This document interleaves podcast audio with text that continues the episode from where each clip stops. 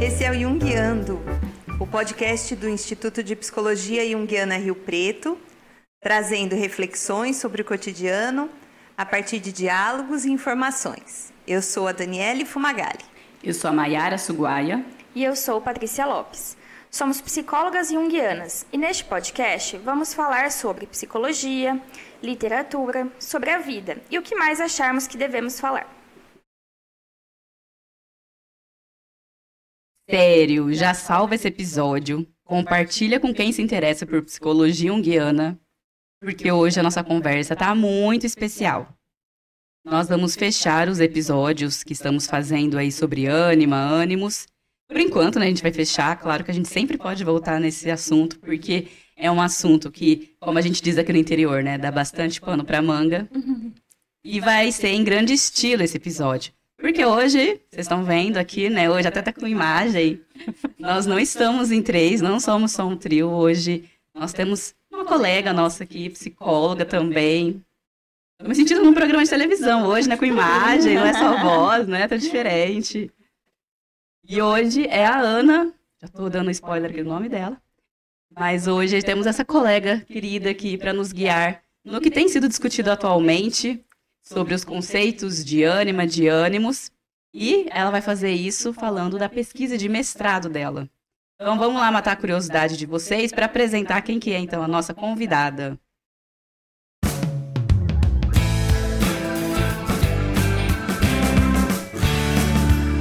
E o que a psicologia tem com isso? Seja bem-vinda, Ana, no nosso podcast. É um prazer ter você aqui. A gente conhece a Ana já faz bastante tempo, né? A gente se conheceu estudando, né, no grupo de estudos, e é uma alegria ter a Ana Cláudia Oliveira, para todo mundo saber, que está aqui para falar um pouquinho sobre a sua pesquisa de mestrado, uhum. né? Ana, se apresenta para a gente, fala um pouco sobre como você chegou na psicologia, como você chegou na psicologia analítica, conta um pouquinho da sua história. Tá bom. Bom, como eu cheguei na, na psicologia foi não foi algo assim é, muito bem pensado, raciocinado, aquela ideia de vou fazer psicologia porque é algo que eu amo. Eu conheci a psicologia na psicologia mesmo, né? Quando eu entrei, escolhi é, que era um curso que eu, que eu achei legal ali, que não tinha matemática. e aí eu fui gostar, fui, fui ver, conhecer mesmo a psicologia estando lá já. E a psicologia analítica foi perto já de finalização do curso. Aí eu fui procurar uma terapia também. A minha primeira terapeuta, por acaso, foi, era Jungiana. E aí, nessa que eu fui, fui descobrindo Jung, fui lendo, fui, fui entendendo quem é, que, fui entendendo mais ou menos o universo junguiano e tal. E, e aí foi um, um amor eterno até, até o momento. Onde que você fez faculdade? Mackenzie. Mackenzie. É, em São Paulo. São Paulo. Uhum, foi. Foi terminei em 2000 e, final de 2013, não, final de 2012, né? final do ano. E aí, em 2014, aqui em Rio Preto, eu comecei com a clínica, que a clínica também foi meio por acaso, porque eu cheguei aqui, não era daqui. E aí eu, bom, vou fazer alguma coisa né, na psicologia, então vou trabalhar na clínica. E aí não parei também. Fui dando continuidade, continuei, já estou desde 2014 na clínica mesmo. Sem, sem outra tem muitas outras opções. E agora está fazendo o mestrado na PUC de São Paulo. Na PUC de São Paulo, isso. Agora estou finalizando já o mestrado, já praticamente finalizei, estou dando os arremates assim no, no trabalho, a parte final, que é a análise, né, conclusão. E está saindo um trabalho bem interessante, assim, eu gostei bastante de fazer, assim, foi um, um universo muito rico, assim, que eu fui adentrar. Muito, muito interessante, assim, de, de conceito, não só de conceito, assim, né, mas de... É, da literatura, né?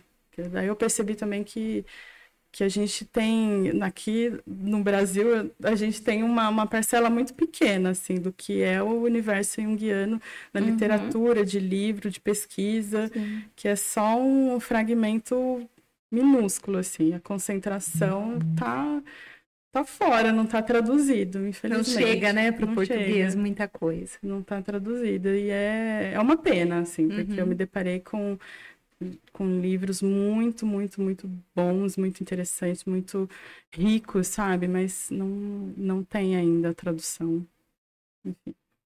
Vamos falar então para o pessoal, né? Qual que é o tema então do seu trabalho? É, o nome do meu trabalho o título é Nuances Transmasculinas um olhar junguiano e, e partiu da minha experiência clínica mesmo a ideia de fazer essa esse trabalho porque a partir do meu primeiro paciente transmasculino na, na clínica, que aí eu fui pesquisar literatura, fui pesquisar é, tudo que eu pudesse, né, absorver assim de informação e aí eu me deparei com uma, uma ausência quase que completa de, de, de artigos é, de transgeneridade num, num, sentido mais amplo, assim, né? na literatura junguiana. Então, transmasculinidade, zero, nenhuma, nadinha. E, e aí fui adentrando, fui pesquisando, fui olhando e o que tinha era, sim, de transgeneridade, que é um conceito mais amplo, né? Fora também do Brasil não, não tem muita... Não tem muitos estudiosos assim que fazem a publicação, talvez se fazem não, não chega a ser publicado, né? E aos poucos fui me fui conhecendo outros profissionais também que trabalham com a temática, mas com a temática específica da transmasculinidade eu não achei, não achei. Não tinha ninguém. Eu fiz um contato por conta da clínica mesmo, né, com o Instituto de o Institu- Instituto Brasileiro de Transmasculinidades lá de São Paulo. Ele tem tem uma tem uma amplitude nacional e tem as subsedes, né, é, regionais, que é por estado. E eu entrei em contato com o pessoal lá de São Paulo, o coordenador, eu tenho contato com ele até hoje, o Kien. E, e aí eu falei para ele, falei, ó, eu tô me deparando com uma ausência de pesquisa, é, de, de pesquisa no geral, assim, né, de pesquisa da população, quantidade, aquela pesquisa que a gente tem acesso às vezes pelo IBGE, né? Aí ele só deu uma risadinha e falou assim, ó, é assim mesmo, Cláudia. Não tem, não tem. A gente não se depara com uma, uma, uma defasagem muito grande mesmo de, de não só de pesquisa acadêmica, mas de pesquisa é, de, de saúde pública mesmo, sabe? Então, não... Demografia, demografia básica. Exatamente. É uma maneira de negar também, né? Essa E condição. visibilizar totalmente, sim. Não tem. é, Então, por exemplo, é, temos hoje mais literatura de transgeneridade, transexualidade e principalmente de mulheres trans, né? Temos e as mulheres trans elas elas adentraram mais, né? É, as pesquisas adentraram mais o meio político, então é, tá num, num sentido amplo assim, tá mais visível, né? É, mas a transmasculinidade é muito recente, assim, que as pessoas estão, estão agora conhecendo, né, algumas é, particularidades, e são particularidades mesmo. Não tem como a gente é, falar de, de transmasculinidade como transgeneridade, porque são, são são muitas, muitas nuances ali, como meu trabalho mesmo foi justamente isso que eu quis captar, sabe? As nuances, da mesma forma que as masculinidades apresentam uma nuance diversa, né? Dentro das transmasculinidades também tem uma diversidade praticamente infinita da forma de se expressar, eh, tem uma identidade comum, mas a forma de se expressar é muito diversa, né? Entre a gente é muito diversa. E aí foi justamente isso que eu queria captar, assim, no meu trabalho, né?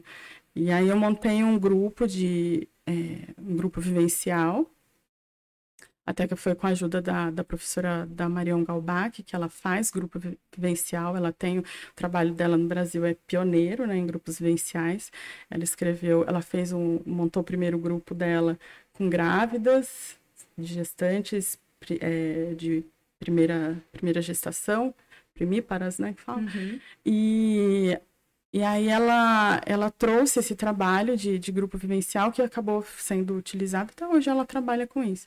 E aí eu entrei no grupo dela, a gente começou a, a, a fazer algumas é, delinear mais ou menos como poderia fazer, né, com, com o grupo vivencial. E aí eu não tô levando ao pé da letra como, como é o trabalho dela, porque é um trabalho muito extenso, é muito denso, ele, ele é demorado, então não ia dar tempo de fazer no trabalho de mestrado. E, mas eu foi dali que eu me inspirei, né, do, do trabalho que ela realiza em grupo. E aí é, o grupo vivencial dela é de sonhos, o meu também é com sonhos. Hum. Só que eu trouxe, além dos sonhos, eu também estou usando outras técnicas da Jungiana, que é, são técnicas expressivas. Então eu usei desenhos, eu usei, é, é, além do desenho, eu usei é, colagem. E aí a colagem até eu a partir da colagem, que a colagem foi o último encontro que eu fiz, e aí não deu para reunir todo mundo presencialmente, porque eu estava fazendo presencialmente, né? Por conta de agenda e tal. E aí a gente fez uma nuvem de palavras, que foi algo que surgiu assim no momento, sabe? Não, não foi combinado, não foi nada assim antecipado, a gente fez uma nuvem de palavras que foi assim muito rico, muito rico mesmo. E, sai, tá, e, e assim, saiu muita, muita muito material interessante desse grupo, muito legal. E foi um grupo, foi um grupo homogêneo, eu esperava que viesse uma diversidade maior, mas foi um grupo homogêneo, assim, de, é, de vivências, né? E, e foi muito interessante que eles ficaram, assim, é, amigos mesmo, sabe? Foi um grupo que se uniu, no, uhum. no depois repercutiu, assim, a, a, os encontros reverberou, assim, por muito tempo, sabe? E aí a ideia é dar uma continuidade ainda nesse grupo, fazer com os mesmos e dar continuidade com outras pessoas, outros interessados, mas foi muito, muito rico mesmo. E é um trabalho que faltava, né? Falta pra gente ali ainda, né? São reflexões que que a gente precisa trazer, a gente precisa conhecer, né? A gente, enquanto profissional da saúde, a gente precisa, é a nossa obrigação. Sim, de, Sim de, com certeza. É, é, trazer, né, se apropriar desses referenciais no, de, de, literatura, né, para a gente estar tá de acordo com a pessoa que a gente está atendendo ali, uhum. né? A gente uhum. conhecer o universo da pessoa que a gente está atendendo, né? E qual que virou a sua pergunta no seu mestrado, né? Qual que é o teu foco de investigação, a sua pergunta? Essa parte vai ter que cortar, porque meu professor pergunta isso desde o começo. Ele tá não, nós não cortar. é Exatamente. Ele até hoje ele pergunta isso. Pode ser a do teu coração, então. É. É, não então, finalizada, porque... mas aqui te levou. É, mas é o que me levou, assim, a pesquisar, né? É, além de, de ter a, a, motivação da clínica, eu visualizei que as demandas têm, um, têm uma, uma, uma base comum né, uhum. de opressão. Uma base comum de opressão, assim, que são. É, não tudo se resume a isso, mas tem uma base comum que é patriarcado, é o machismo, aquilo que a gente reproduz, aquela as violências não são iguais, mas são violências com o mesmo com a mesma base assim, né? Então que tem um, um denominador comum. E aí foi foi algo que, que percorreu assim a, a, a essa parte mais é, pessoal, digamos assim, né, do, do trabalho, assim, né, para eu me devotar, assim, mais com, com, com muito afinco nisso foi, foi essa, essa, essa, essas variáveis de um mesmo, de um mesmo, com uma mesma base. Mais ou menos isso. Então, na verdade, você está nessa busca, né? De, de conhecer esse universo que é desconhecido dentro da, da perspectiva científica na psicologia. É, e eu, assim, eu sinto que é desconhecido mais porque é, é desconhecido e não é, sabe? Porque eu acredito que tenha é, tem uma resistência muito grande ainda das pessoas acessar. É, tem uma resistência muito grande porque uma das coisas que eu ouvi assim durante o meu trabalho foi é um tema polêmico, então vai dar polêmica, a gente não quer polêmica, então acaba sofrendo um, um, apagamento porque as pessoas às vezes não querem mesmo adentrar, sabe, esse universo. É, é, Então, por, por muitos fatores, assim, de uma, assim, de uma forma, uma leitura mais simbólica sobre isso, né? Por que, que a gente é, não quer adentrar? Quem que faz, né? Quem que, quem que, é, quem que delimita o saber, né? Quem que delimita? Quem, que, quem ainda está é, cerceando os, os, saberes? Né? Quem está na, tá na mão de quem os saberes? Né? Então, são questionamentos que a gente precisa fazer. Por que, que ainda não tem? pesquisa. E aí a gente vai ver, né?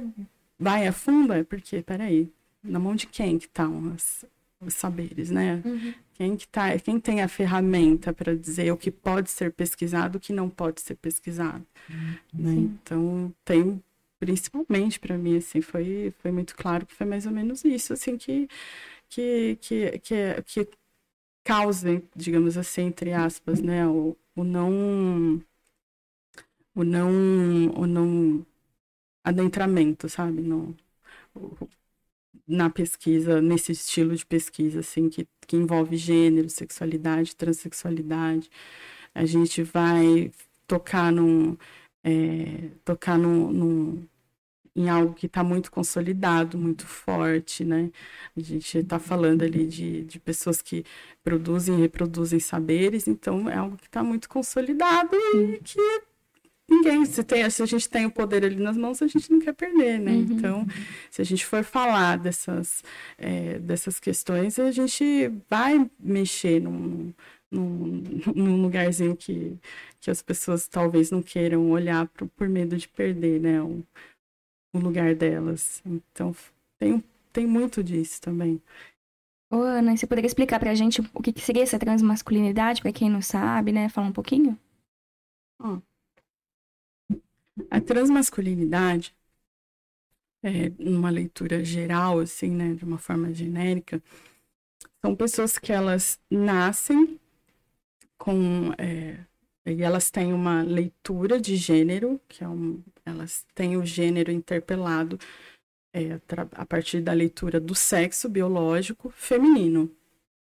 Então, tiveram uma leitura de gênero a partir do sexo biológico como feminino e recebem a denominação de uma pessoa do, do sexo feminino, do gênero feminino, que deveria é, ser. É, ela deve condizer com aquela, com aquela, aquela, aquela ideia que a gente faz, né, do que é ser mulher, do que é ser uma pessoa que está no gênero feminino.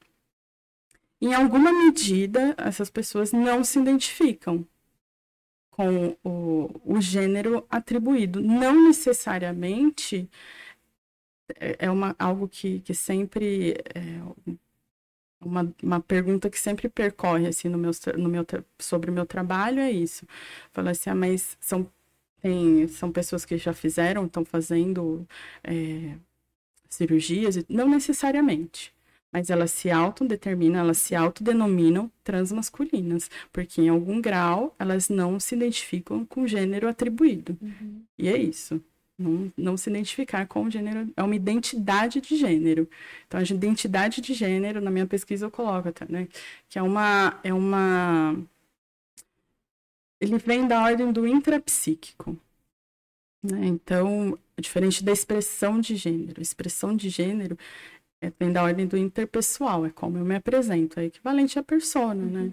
É como eu me apresento, como quero que o outro me veja a partir daquilo que eu estou, é, do que eu estou representando. Então, através de vestimenta, através de, é, da minha aparência física, então isso fala do, de expressão. Também tem uma infinidade, uma variedade de, de, de formas, maneiras de se expressar muito diversa, muito plural.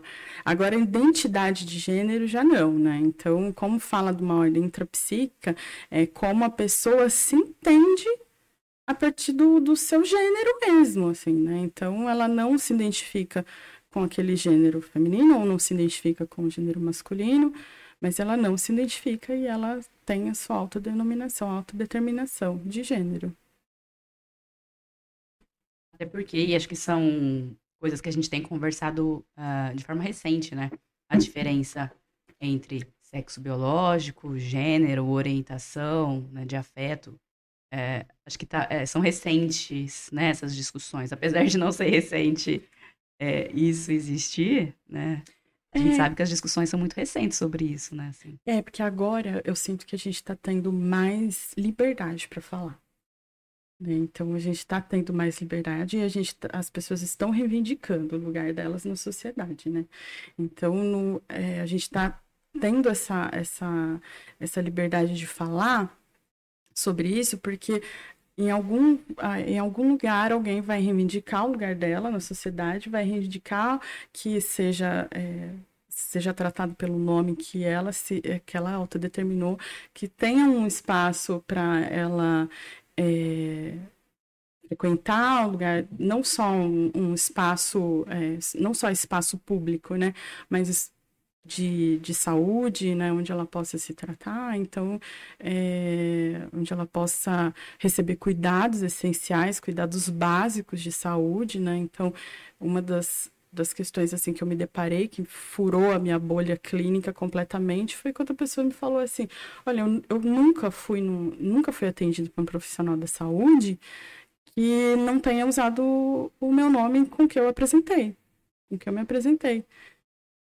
e aí eu falei bom então eu não consigo acessar um, um sistema público nem particular de saúde para fazer o tratamento que eu gostaria de fazer, não só com relação à, à minha identidade de gênero, mas com relação a uma necessidade básica de, de tomar um remédio simples para dor de cabeça que eu estou sentindo ali, eu não consigo.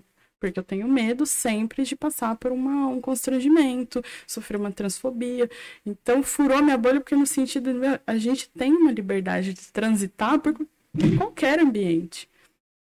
E o nome é a expressão mais básica da identidade de uma pessoa, né? Exatamente, a expressão mais básica. Então, imagina uma pessoa que ela não consegue é, é, ter, ter autonomia, ter uma auto- autonomia básica, uma liberdade básica que a gente tem, né? Então, de ter acesso a, a um lugar, a um lugar, um lugar público, um local de, de saúde. Então, foi, foi bem perturbador, assim, na época, né? E aí, depois eu eu refletindo hoje, assim, diante de toda a pesquisa que eu fiz, é muito possível entender, né, porque, porque isso acontece, porque são, são violências concretas, né, são violências muito concretas e muito cruéis, assim, né, que atinge um, um lugar muito profundo, né, fala da identidade da pessoa, né, de como ela gostaria, como ela se identifica no, no, no íntimo dela não é respeitado de forma nenhuma, em lugar, em lugar nenhum, né? Às vezes nem em casa, nem para família, muita Uhum. maioria das vezes, né?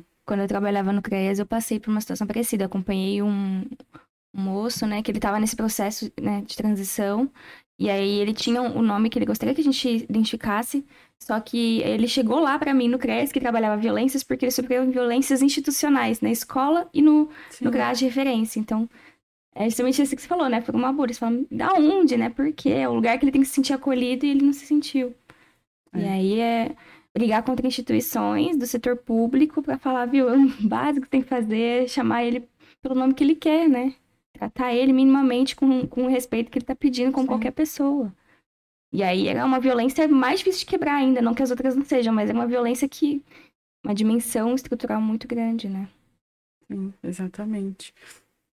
E que as dores do individual vão, vão ter muito, muita questão no coletivo, né? É. A questão que a pessoa traz ali pra gente na clínica, né? Até você estava comentando, a gente estava conversando aqui antes de começar a gravação, de fato, e a Ana comentou, né, que você atendeu um caso. E depois esse caso foi indicando, né? Foi indicando. E aí eu percebi que foi justamente pela. Não ter mesmo, né? É. Não tinha profissional. tão- Então, uma pessoa que se sentiu, que ele Acolhido, sentiu né? acolhido, sentiu confiança, não, vou passar para outras pessoas. Aí foi, desencadeou, né? Quase uma rede, assim. É. de- E aí hoje eu, eu, eu sou psicóloga lá, voluntária lá pelo IBRAT. E isso, assim, são, são casos, assim, recorrentes. é, às vezes de grau menor ou mais alto, mas é, é muito pesada, são pesadas as violências que eles Uhum, sofrem, sim. assim, né? O que é Ebrat? Instituto Brasileiro de Transmasculinidade, de São Paulo. Bacana. Conta pra gente, então. Bom, eu, uma, conta uma curiosidade. Eu e a Ana, a gente é, divide sala, né? A gente atende no mesmo consultório, então eu fui acompanhando um pouco, né, Ana, É. ao longo desses anos todos. ela ia me contava um pouco das coisas que ela estava vendo, enfim, a gente conversava um pouco.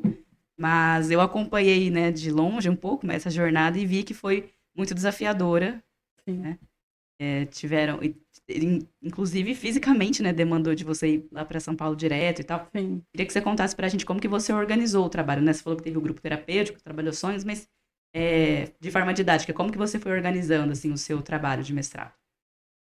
Bom, é, o grupo, o grupo vivencial, ele não, não é terapêutico, ele não tem essa, essa ideia, ele tem uma, uma possibilidade de ser terapêutico, mas ele não tem essa intenção de ser uhum. um, um, grupo terapêutico. Então, o grupo vivencial, as pessoas, elas é, se reúnem em roda, né? E cada um conta o sonho. E essa a forma com que eu organizei é uma forma minha, não for, não é não é é o meu método, não é, o, é eu busquei o referencial da, da Marion Galbach, mas não não necessariamente é, foi foi exatamente como ela estruturou. Então as pessoas contam esse sonho, eles contaram o sonho, cada um trouxe um sonho, eu pedi isso já antecipadamente, né, para que levassem um sonho. E aí nessa, aí na leitura de sonhos, as pessoas elas vão, cada um vão se, vai se relacionando com o sonho do outro. E aí no outro encontro é escolhido um outro um sonho que é se torna um sonho do grupo, não é mais um sonho individual. Então esse sonho do grupo vai ser trabalhado técnica, as técnicas expressivas a partir desse sonho escolhido. E aí o que que foi muito interessante, que daí eu tive que reestruturar um pouco, né? Porque a gente vai com uma, uma ideia achando que aquilo vai sair exatamente assim, né? É. Não. e aí o que eu tive que... Porque aparece, teve um sonho específico que não foi uma, uma escolha determinada, que eu que pedi, né? Agora vocês vão escolher esse sonho. É, não foi uma escolha determinada, mas foi uma escolha quase que, assim, é, ao acaso, sincro... pela sincronicidade, sabe, do, do, do, do que tá, que tocou muita gente ali, né, o sonho. Então, esse sonho eu vou trabalhar como um sonho que que pertenceu ao, ao self grupal, digamos assim, né? Legal. É, o self grupal não é um conceito junguiano, o conceito junguiano é do self, mas é equivalente. Então, é um conceito de é, que ele foi, ele é usado pela Laura Vilares, que é professora da USP, que ela trabalhou com, com grupos vivenciais também. E aí ela, e aí esse, esse, esse, essas imagens desse sonho, assim, foi, foi algo que foi muito impactante, assim, e ele foi reverberando por muito tempo. Tanto que um deles um dia falou para mim, falou assim, ah, eu tô pensando até levar esse, aquele sonho para trabalhar no, no teatro, que ele tá, tem um teatro, como, como isso pegou diferente. E aí um sonho que teve, que foi a escolha deles, né, um sonho de, que foi escolhido conscientemente, é, foi um sonho que que tem a ver com a vivência deles como transmasculinos, homens trans, que fala um pouco sobre a experiência deles no mundo. É como os outros veem, veem eles, né, como a, da, da, perspectiva do outro, assim, né. Então é um sonho, é, eu não, não posso entrar em detalhes no sonho, mas ele é um sonho, assim, que ele, ele, ele, ele pegou uma, uma coisa mais no sentido mais é, coletivo, sabe? Da coletividade, assim como se algo que, que eles que eles se sentiram é, representados no sonho por conta da vivência coletiva deles ali, né, enquanto um grupo de um grupo de identidade. Foi bem, foi bem interessante. E aí, é, e aí, bom, no começo do, do, do, do trabalho, eu busquei, precisei buscar referenciais fora da, da psicologia junguiana, né? Fora da psicologia analítica. Então, adentrei um pouco no mundo da, da sócia histórica, adentrei um pouco na, na, na filosofia, é, não com muita propriedade, mas, né, dentro do que eu, do que eu conseguia abarcar ali e colocar no meu trabalho. E, e trouxe, parti um pouco desses referenciais para fazer uma conexão, né? Com, com Jung, fazer com a psicologia analítica, né, com, com Jung clássico, contemporâneo, e aí fui estruturando até chegar na, na, na, na minha análise de resultado, que daí eu percebi que, que, que foi, é, é quase como, parece que vai uma coisa meio intuitiva, assim, né, o trabalho foi, uhum. e aí eu comecei agora, que, que eu estou nessa finalização, comecei a, a, resgatar tudo aquilo que eu pesquisei lá, na, lá atrás, né? E trazer esses referenciais, fazer e, e, e conseguir perceber assim, né, o que que o que que isso ampliou assim para mim no, meu mundo, né, de no meu repertório ali de, de de referenciais assim, que fez muita diferença, né? Ir lá para fora para depois voltar. É quase um movimento que, que a gente faz. Na vida, né? Na, na vida, fez né? o caminho da individuação é, aí no trabalho, né? Exatamente, né? a individuação do trabalho. É, vai lá vai, fora. Vai lá fora, é, descobre gente... o mundo, depois você volta. Exatamente. Esse Muito bom. caminho. Você descobriu algum autor que te ajudou bastante no teu processo? Você usou mais o próprio Jung? Eu usei, é, eu precisei usar os referenciais de fora, né, do, do, do clássico ali, do, das obras que a gente está tá habituada, para para eu ir novamente para as obras, né? Então eu usei é, o que eu mais usei foi o, o casal Yulanov, que é a Anne e, a, e o Barry Yulanov, e o Stein, Murray Stein, eu usei bastante também. Samuels, usei é, a psique coletiva, usei Hillman. Hillman tinha que começar com, é, com o Hillman, porque foi o Hillman né, que trouxe, é, que, que, que, é o principal, né, que é o referencial do, dos de, desdobramentos né, da, da, da psicologia clássica. Uhum. É, dentro da, da, da, da, literatura assim, de livro. Né? Agora, dentro da, da da parte mais científica, que da parte mais de, de, de revisão bibliográfica, né? Também eu precisei muito pegar lá fora. Então, os autores que falam sobre relações de gênero, falam um pouco sobre transgeneridade, não adentram muito, mas falam principalmente sobre as relações de gênero e passam pelos conceitos de ânima e ânimos, né? Então, é, que são, são leituras bem, bem interessantes, assim, tem até um, um texto que eu estou usando, que ele, ele teve, as, teve a primeira publicação, aí alguém não gostou muito da publicação, aí foi lá e rebateu, fez uma resposta àquela publicação, aí a resposta da publicação veio, aí fica, acho que hum. foi uns três, mais ou menos, uns três textos, foi a resposta da resposta, sabe? e, e aí eu fiz essa, justamente eu pontuei isso, porque isso acabou agregando muito, assim, Sim. né? E trouxe para o meu trabalho, é, é, deu para fazer essa reflexão, assim, do que, que, do que é, né? Trazer a gente é, tem que trazer de alguma forma. Alguém vai rebater. Não, não é isso. E aí alguém vai rebater também. Então, é daí que parte, né? Daí que começam a vir as, a, a, as reflexões, né? Então, se não falar nada, não tem. É, não, tem a discussão, não né? tem a discussão. Uma estrada é isso, né? É. Alguém rebatendo e você rebatendo. É, exatamente, exatamente. Então foi, foi assim, foi muito interessante assim, adentrar essa, essa literatura.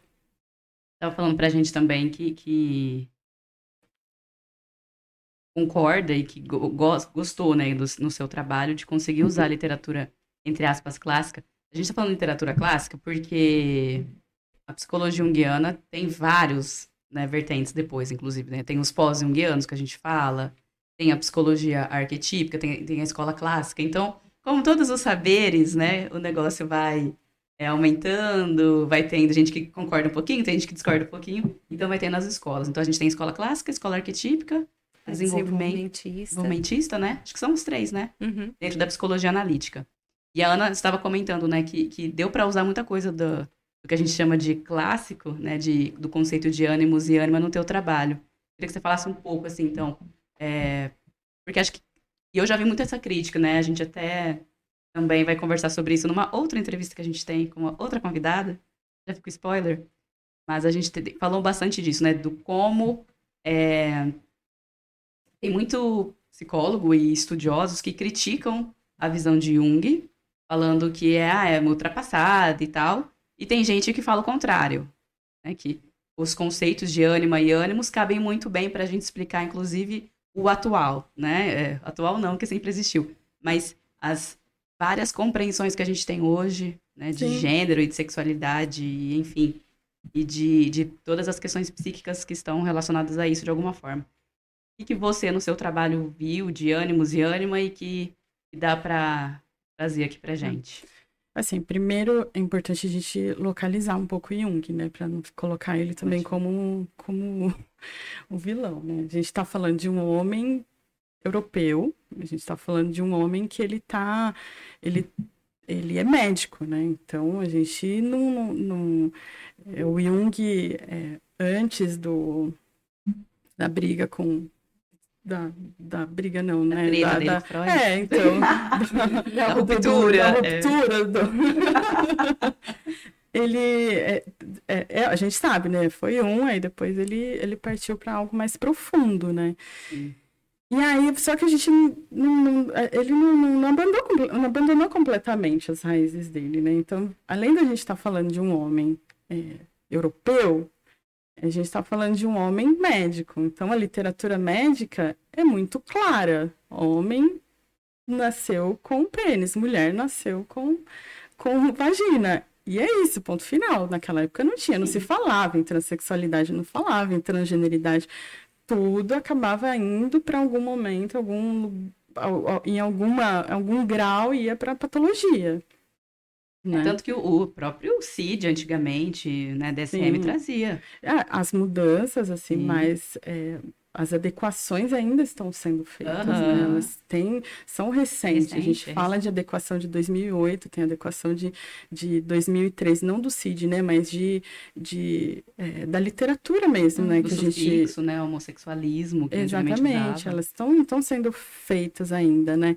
Então, a gente está falando de um momento que tudo era é, isso daí era concreto, Sim. né? Então, quando a gente fala, por exemplo, de, de sexo, hoje a gente entende que a gente está falando da, do corpo, da estrutura biológica, de uma estrutura biológica que é real, que existe, que está lá. A pessoa nasce com uma vagina ou a pessoa nasce com um pênis.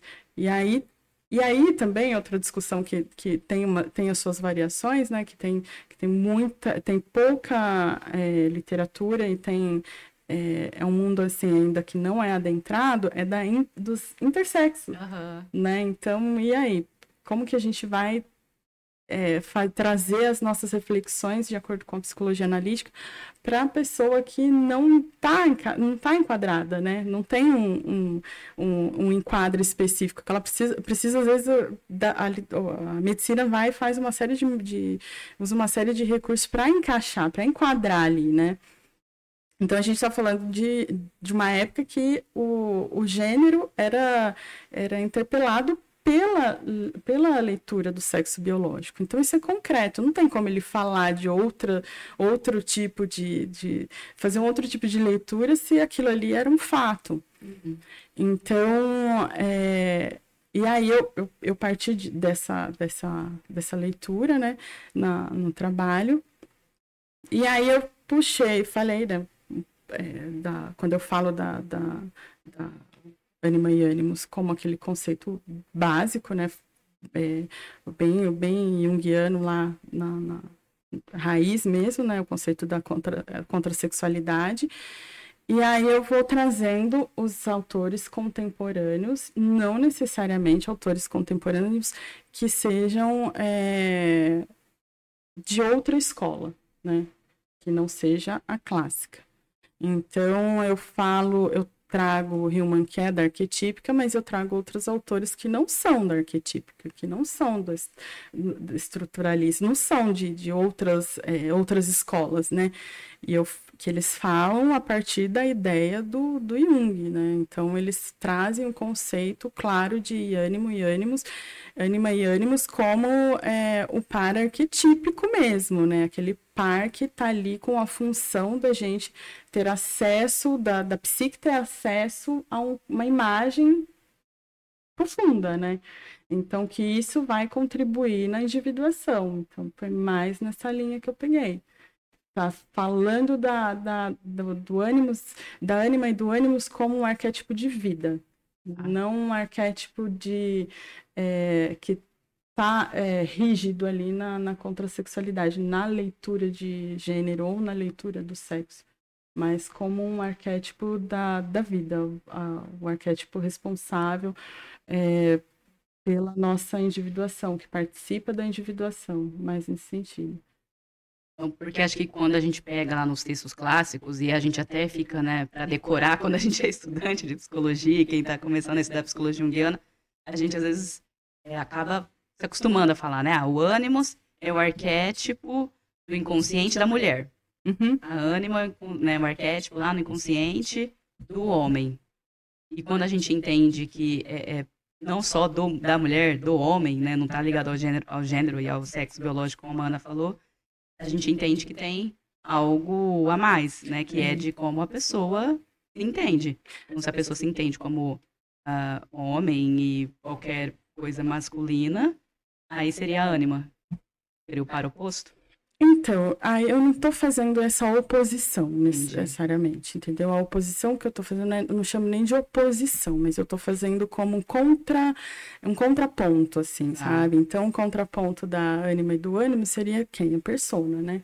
Então, da, o Jung, ele fala isso na literatura, Sim. né? No livro, ele fala assim, ó, é, é, ó personalidade... É, a persona é como se é, fosse nossa personalidade exterior. Então, a gente também tem uma personalidade interna. E essa personalidade interna é representada pela ânima e pelo ânimos. Então, é a partir desse, dessa visão dele que eu trago. Legal. Então, ele fala até. Tem um, um autor que eu trago para salientar, que ele traz até justamente do, do Jung, né? Que ele fala assim: que a função do pararquetípico ânima e ânimos é nos atrair para um mundo além do ego então, iniciar o contato com as pessoas, coisas, ideias que compõem os conteúdos psíquicos, psíquicos dos continentes mais profundos do inconsciente. Então, que a gente é, é como a gente constrói o nosso relacionamento consciente. Né? Então, é a partir dessa, dessa, dessa, é, dessa visão, digamos assim, dessa essa imagem, né, de ânima e ânimos que eu estou trazendo mesmo, né, desse ponto mais é, sem fazer essas, essa esse, essa contraposição o tempo todo, sabe? A contraposição contrasexual. Não, não, não quis muito adentrar nisso, né? Tá tem uma passagem do, do Stein que ele fala, né? Fala se é possível falar sobre ânima e ânimo sem a gente falar sobre gênero e sexo. É uhum. possível. Então, se é possível, vou trazer isso para o meu trabalho. E aí ele tá, e aí em nenhum momento o Stein ele fala em autores pós-jungianos ou é, contemporâneos, ele tá específico no Jung, né? Uhum. Ele tá falando a partir da, da, da, ideia que o Jung trouxe.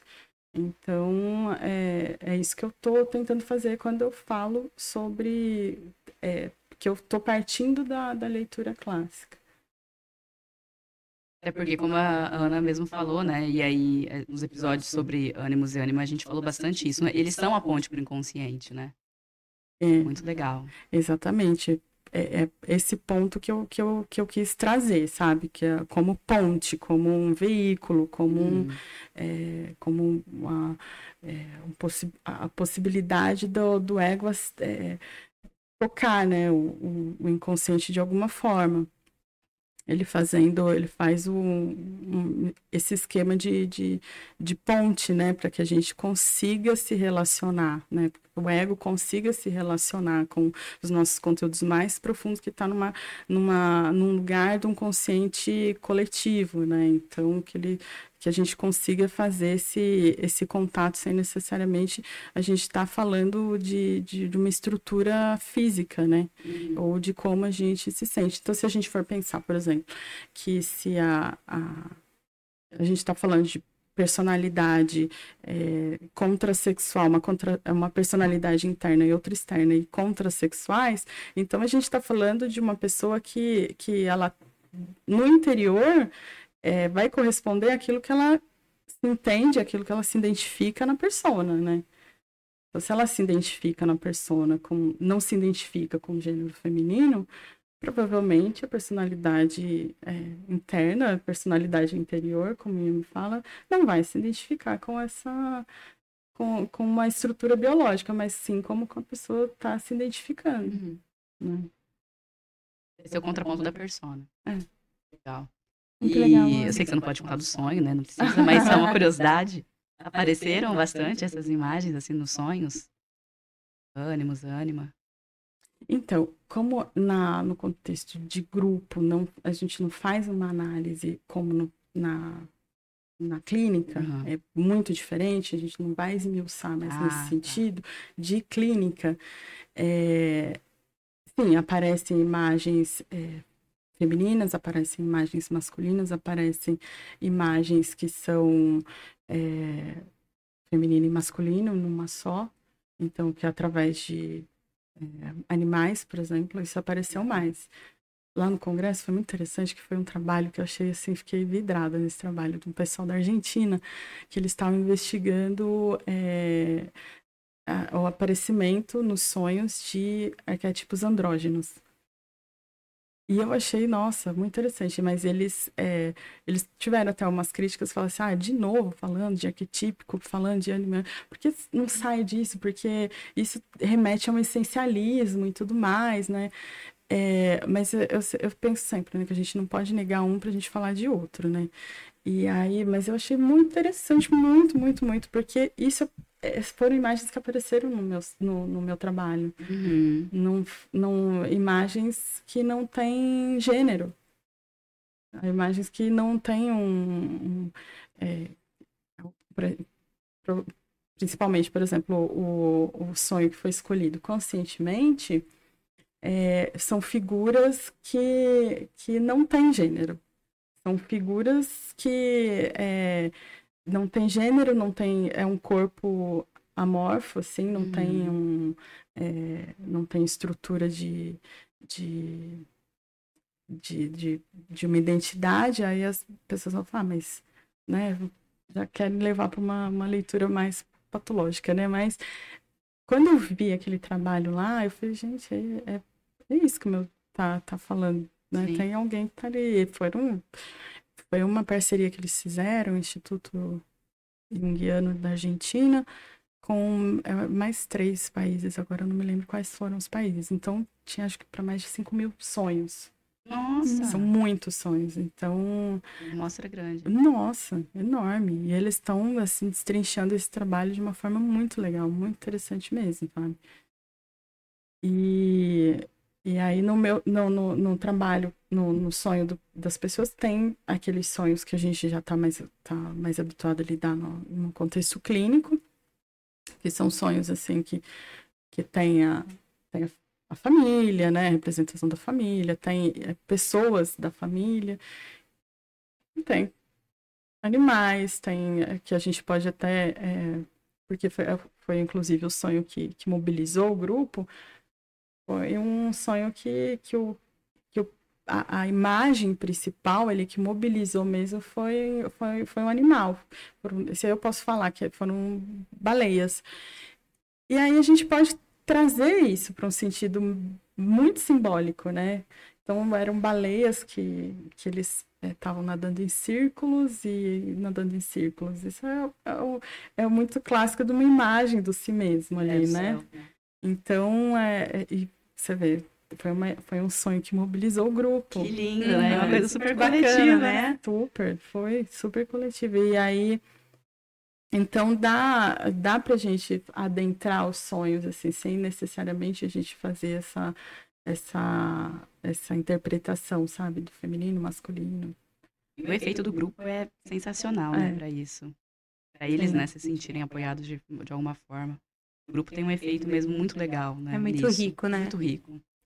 Dani, o que, que você está descobrindo agora que está analisando os resultados? Tem alguma coisa que você já consegue contar sobre o que você está descobrindo? Quais as ideias que você está levantando?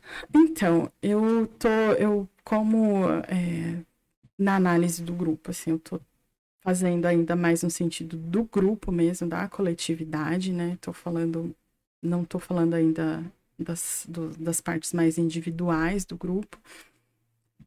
Mas é, o que eu estou adentrando é, é mais o é, com relação às imagens do, do si mesmo que eu que deu para coletar, que deu para ver assim de uma forma é, não sei se diria claro assim, mas que foi mais que foi algo que foi mais significativo ali, sabe? Uhum. Em que trouxe mais, que mobilizou mais o, a, o, o que eles estavam falando lá, o, as, é, as conexões entre eles, né? E aí o que reverberou assim de trazer as vivências, né? De, é, de falar sobre como que como que era para um, como que era para outro, como que era para é, como que cada um vivencia a mesmo a mesma a mesma coisa assim, o mesmo aspecto do mesmo não do comportamento, mas de uma vivência coletiva, como que é no mundo, sabe? Uhum.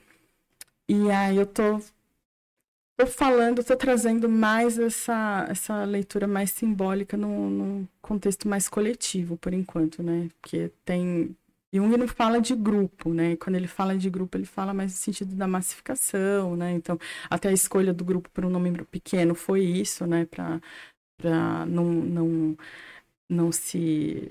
Não, não ter essa, esse, esse risco, né? De, de um penetrar no que é do outro. Contágio coletivo. Contágio coletivo, exatamente. E aí eu escolhi um grupo pequeno.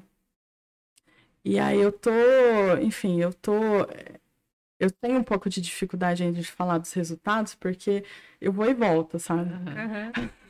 eu vou e volto. Então eu, fa eu faço, faço uma, uma, uma, uma, análise mais coletiva e depois eu parto pro, pro mais pro individual, aí eu faço, refaço, faço, refaço. É um trabalho complexo, minucioso, não tem. É, não tenho é, referenciais assim que, específicos, né? Uhum. Mas e tem que fazer essa dança assim o tempo todo, né? Do que já do que já tem, do que tem. Enfim, aí, mas é o, foi uma das perguntas até da banca, né? Ah, qual a imagem que você percebeu? Que, qual foi a imagem que surgiu, né, no grupo? Então, tá, tô, tô adentrando. Uhum.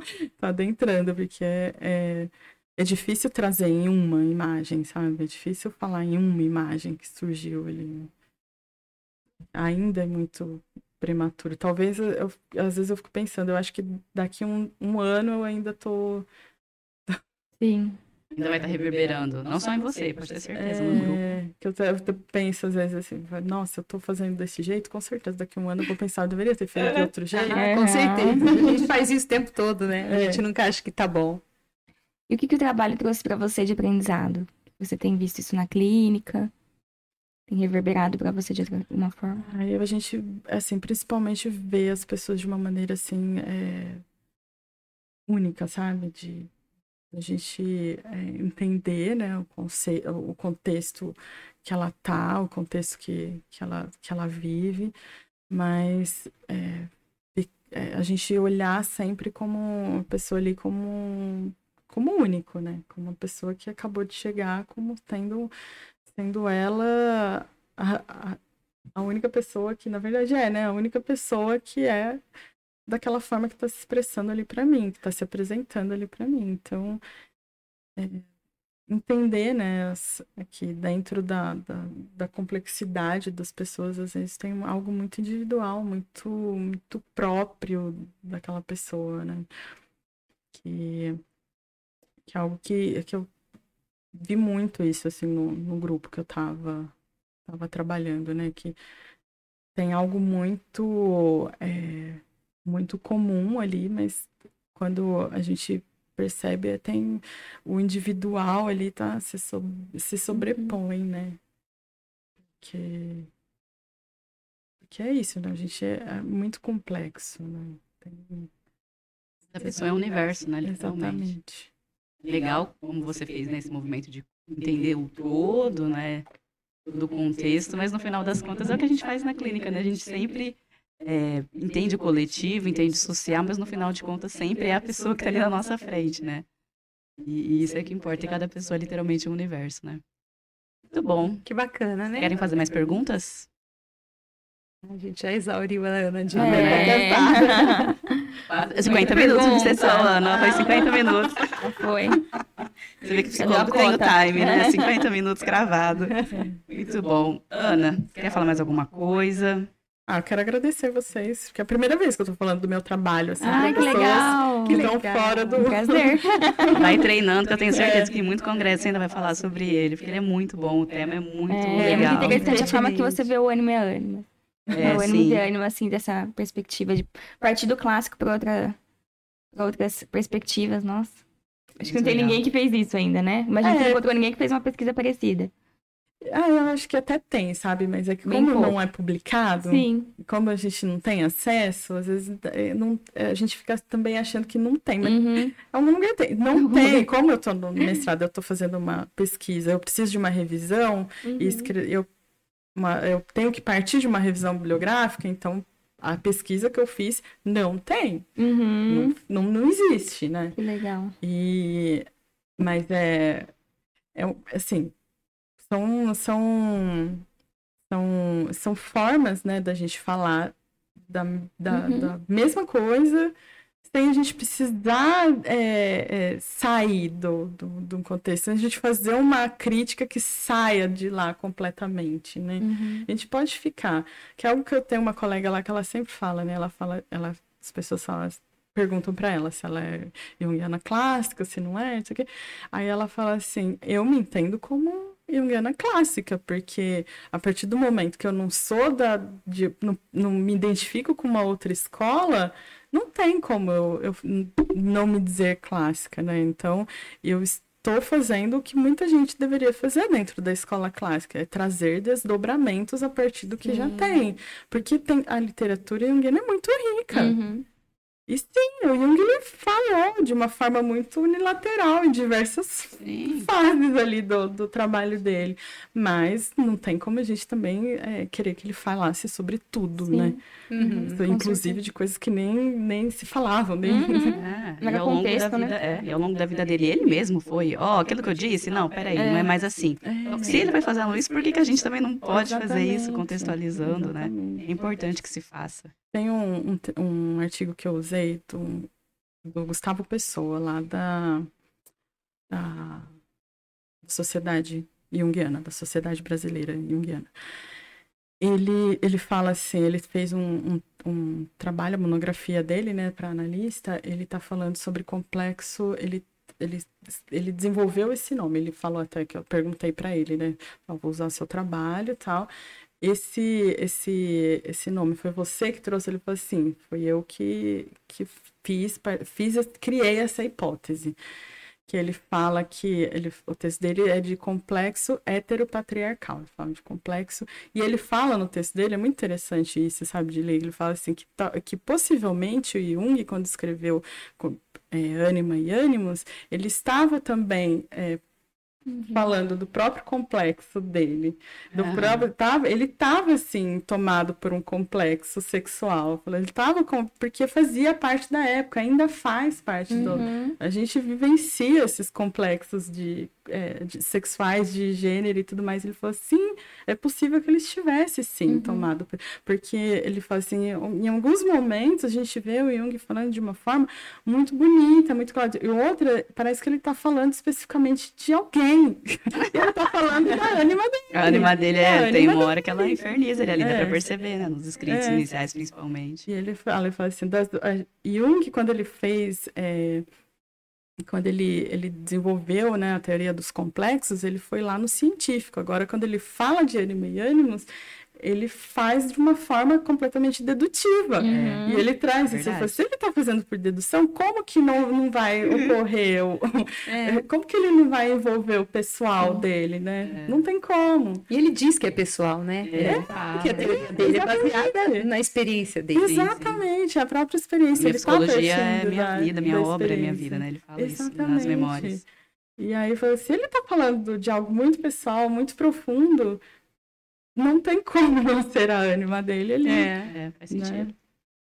Gente, muito bom a Muito nossa bom. conversa de hoje. Ana, então, mais uma vez, a gente te Obrigada. agradece. Obrigada. Muito bom né, estar com colegas, assim. Eu que agradeço a vocês. E agora, então, só pra gente não perder o costume, a Ana vai trazer um pouquinho das dicas.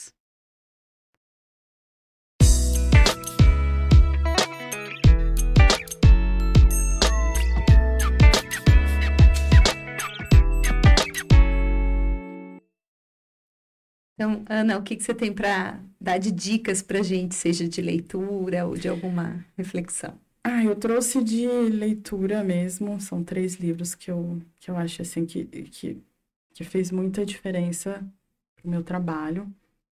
Um foi a história do João Nery, que foi o primeiro homem trans, ele se identificava como homem trans no Brasil, a fazer uma cirurgia é, de readequação de gênero completa, mastectomia, faloplastia e tomava hormônios e ele fez alteração dele também no, no, na certidão de nascimento, a cirurgia dele foi em 77, não foi no Brasil, claro. E ele, ele conta toda a história dele, a história da biografia dele, chama A Viagem Solitária, João Nery. E tem a, a Queda para o Alto, do Anderson Hezer, que é uma história, é, é uma, não é uma biografia, mas é praticamente uma biografia, só que através de poemas. Então, são poemas sensíveis, é, ao mesmo tempo bem densos, que fala da história dele, da vivência dele na FEBEM, enquanto ele era menor de idade, ele teve uma, uma vivência na, na FEBEM, e aí quando ele saiu, ele foi trabalhar no gabinete do, do Eduardo Suplicy, é, e aí o Eduardo Suplicy combinou com ele que além de ele trabalhar, ele ia contar a própria história. Aí ele contou a própria história, ele se suicidou depois de um tempo, e aí eles decidiram publicar os poemas dele, enviaram para para vozes. É, na época, acho que foi o Leonardo Boff, se eu não me engano, que, que leu e gostou muito e quiseram publicar. E aí teve uma, uma reedição agora, também em junho, pela Vozes também. E tem um livro do Paul Preciado, que foi um dos primeiros que, referenciais que eu usei para adentrar o, o, meu trabalho. O Paul Preciado também é um, um homem trans, transmasculino. E ele tem um livro que chama eu Sou o Monstro que Vos Fala, que é um livro, assim, muito, muito, muito legal, que, que acho que, assim, todo mundo deveria ler, quem tem interesse pela temática ou não, porque é um livro muito interessante mesmo. E ele fala da própria perspectiva de vida dele, assim, né? Ele tá falando, inclusive, numa plateia de psicanalista. Ele chega e começa... É, e aí ele já começa o livro falando, assim, né? Ele fala, tá falando para uma plateia de psicanalistas. Nossa. Bom. Muito lindo. Muitas dicas boas, então. Agora a gente vai para a nossa parte artística, então.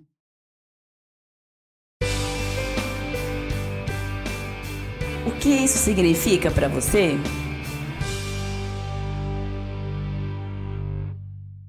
Bom, agora eu vou ler o poema do livro A Queda para o Alto, do Anderson, que a Ana já até contextualizou aqui um pouquinho pra gente, quem foi ele e tudo mais, que ele publicou pela editora Vozes.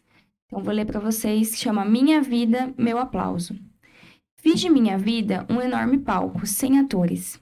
Para a peça em cartaz, sem ninguém para aplaudir este meu pranto, que vai pingando e uma poça no palco se faz. Palco triste é meu mundo desabitado. Solitário me apresenta como astro. Astro que chora, ri e se curva à derrota. E derrotado, muito mais astro me faço. Todo mundo reparou no meu olhar triste mas todo mundo estava cansado de ver isso, e todo mundo se esqueceu de minha estreia, pois todo mundo tinha um outro compromisso. Mais um dia, meu palco escuro continuou, e muita gente curiosa veio me ver. Viram no palco um corpo já estendido. Eram meus fãs que vieram para me ver morrer.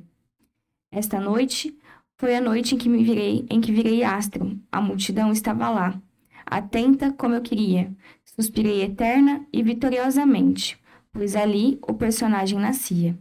E eu, ator do mundo, com minha solidão, morria. Muito lindo esse poema, e é do Anderson Herzer, que é. Esse livro, inclusive, foi um dos que a Ana deu de dica, né? uhum. né? Do livro A Queda para o Alto, editora Vozes. Muito bom. E a gente quer saber mais sobre a sua opinião. Eu tenho certeza que você deve estar cheia de dúvidas aí desse esse nosso bate-papo, porque é um tema realmente muito interessante. Então, manda para a gente, a gente quer saber mais sobre suas dúvidas. Vou mandar no nosso e-mail podcastjunguiando@gmail.com. E a gente tem o nosso site, vocês sabem, www.psicologiajung.com.br. Lá tem os nossos contatos, os nossos grupos de estudo e tudo mais que estamos fazendo aí no nosso Instituto Jungiano. Compartilhe esse episódio com pessoas que você acha que podem se interessar pelo tema. Muito obrigada pela participação de vocês, meninas, pelo por você estar aí com a gente mais uma vez.